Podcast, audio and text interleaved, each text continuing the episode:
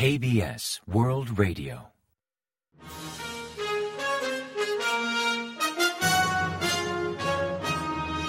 Informativo de KBS World Radio.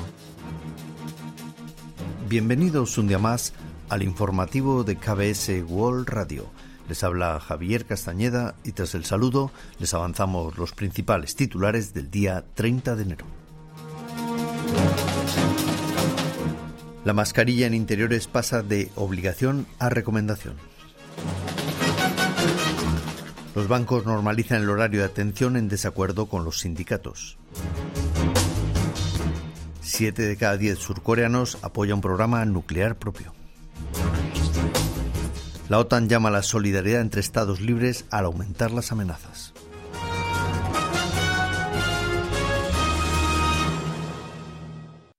Y tras el avance de titulares les ofrecemos las noticias. A partir de las 0 horas del lunes 30 de enero el uso de la mascarilla en interiores pasó de obligación a recomendación, salvo en hospitales y transportes públicos. Así, 27 meses después de decretar la obligatoriedad de usar mascarilla para prevenir los contagios, Corea del Sur autoriza no llevarla en interiores, salvo en espacios considerados como más vulnerables, como centros sanitarios, farmacias, asilos o instalaciones para personas discapacitadas. También seguirá siendo obligatorio llevar mascarilla en medios de transporte público como metro, autobús, trenes o aviones. Pese a todo, mantienen la recomendación de usar mascarilla ante síntomas sospechosos o al haber entrado en contacto con positivos, ancianos, espacios cerrados con falta de ventilación. Tras retirar el lunes 30 la obligatoriedad del uso de mascarilla en interiores, los bancos abrieron a las 9 de la mañana, recuperando el horario de atención prepandemia. Por su parte, los sindicatos han mostrado su descontento y calificaron la medida de unilateral, además de anunciar posibles demandas. Con la llegada de la pandemia, el sector de la banca pactó un horario reducido de ventanilla, pero al desaparecer las restricciones, la patronal anunció que volverían al horario habitual de atención al público. Los sindicatos han criticado esa ciega sumisión a las indicaciones del Gobierno y abogan por identificar qué demandan los clientes para hallar una solución pactada. En esta línea destacan propuestas como la de ofrecer atención flexible, que contempla abrir más tarde y aumentar el número de sucursales con servicio hasta las 4 de la tarde. Según explicó un directivo del Sindicato Nacional del Sector Financiero, volver al horario prepandemia sin mejorar el servicio al cliente apenas servirá de nada, acusando a la patronal de haber decidido sobre el horario sin un debate tal y como pactaron previamente. Así aumentan las fricciones entre patronal y sindicatos del sector bancario, mientras los segundos amenazan con acciones legales para invalidar lo que consideran un cambio arbitrario en el horario de atención presencial al cliente impuesto sin negociación por la patronal.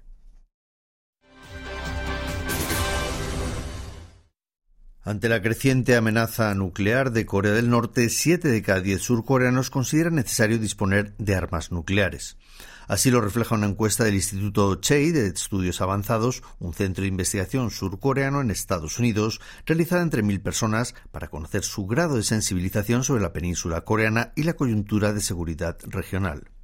Según los resultados, un 76,6% de los surcoreanos encuestados considera necesario que Corea del Sur promueva un programa nuclear y un 72,4% considera que el país dispone de un nivel tecnológico satisfactorio al respecto. En cuanto a la desnuclearización de Corea del Norte, un 77,6% estima que es inviable y un 78,6% afirma que Pyongyang realizará un séptimo ensayo nuclear. La encuesta también refleja bajas expectativas ante el papel de China en el proceso de desnuclearización de la península coreana. En concreto, un 64,1% de los encuestados no espera una sustancial contribución del gigante asiático al desarme nuclear norcoreano, mientras que un 35,9% estima que Beijing podría hacer alguna aportación y un 55,1% cree que China será un estorbo para la reunificación de Corea. Jens Stoltenberg, secretario general de la Organización del Tratado del Atlántico Norte, la OTAN, aludió a la relación entre la OTAN y Corea del Sur ante amenazas crecientes como la de Corea del Norte y su apoyo militar a Rusia en cohetes y misiles.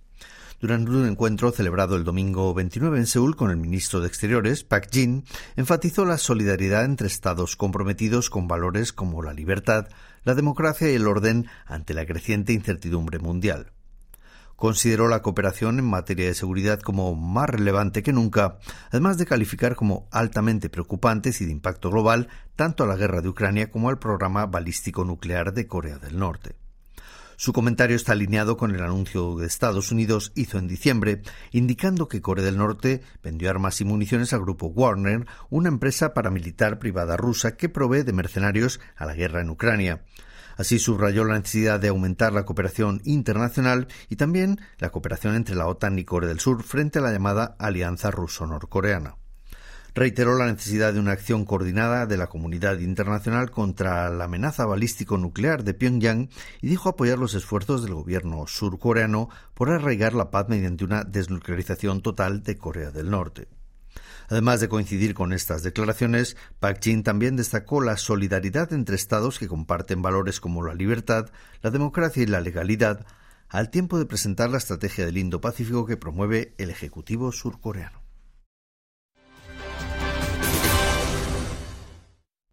Pyongyang ha censurado a Washington por su propuesta afirmativa a la solicitud de enviar tanques remitida por Ucrania.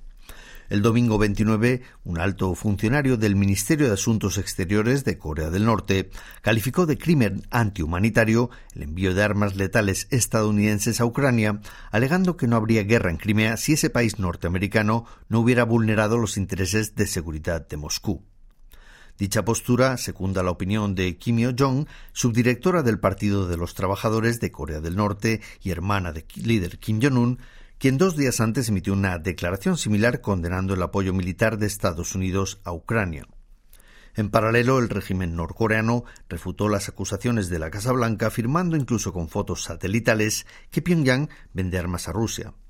Así afirmó que las alegaciones de Washington son un invento y no tienen fundamento alguno, con la advertencia de que si siguen difundiendo rumores absurdos, pagarán por ello.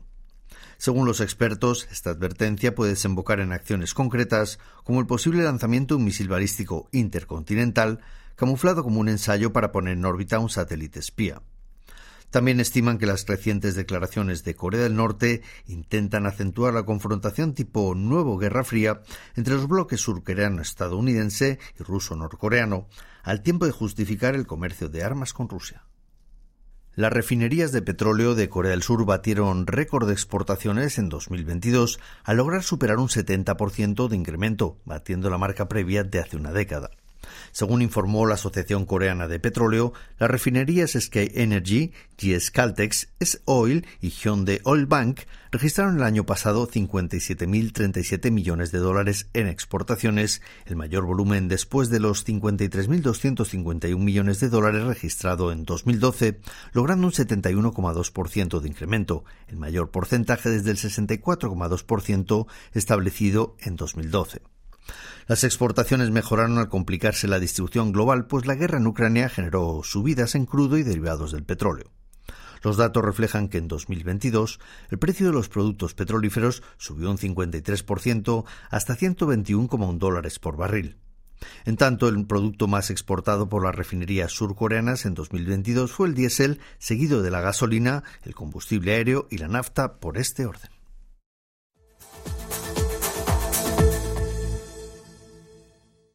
Y ahora pasamos a ofrecerles el pronóstico del tiempo. Para el martes 31 se esperan cielos nublados en todo el país con posibilidad de lluvia o nieve por la tarde en Seúl, en Gyeonggi y en algunos puntos de Gangwon, con precipitaciones de hasta 5 milímetros o cotas de nieve de entre 1 y 3 centímetros. Así se esperan mínimas de entre menos 12 grados y 0 grados por la mañana y máximas de entre 4 y 11 grados centígrados por la tarde. Pero aunque el frío remitirá en gran medida, la alerta por frío seguirá activada en algunas zonas de Gyeonggi, también de Gangwon y de Gyeongsan del norte. La calidad del aire, eso sí, será regular o buena con nivel normal o bajo de smog. Y a continuación les ofrecemos los resultados del parqué. El índice general, el COSPI, inició la semana a la baja tras perder un 1,35% respecto al viernes de la semana anterior, hasta culminar en 2.450,47 puntos. En tanto, el COSDAC, el parque automatizado, bajó un 0,35% hasta culminar la sesión en 738,62 unidades. Y en el mercado de divisas, la moneda surcoreana se apreció frente a la estadounidense al perder 3,9 unidades respecto al último día operativo, cotizando a 1.227,4 wones por dólar al cierre de operaciones.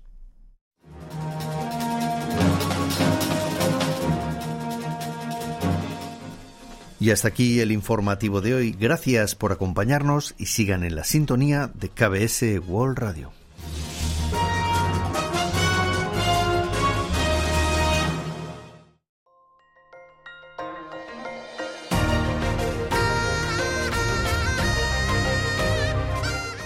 Acaban de escuchar el podcast de KBS World Radio.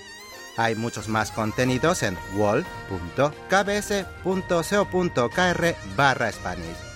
Gracias por seguir en sintonía. KBS World Radio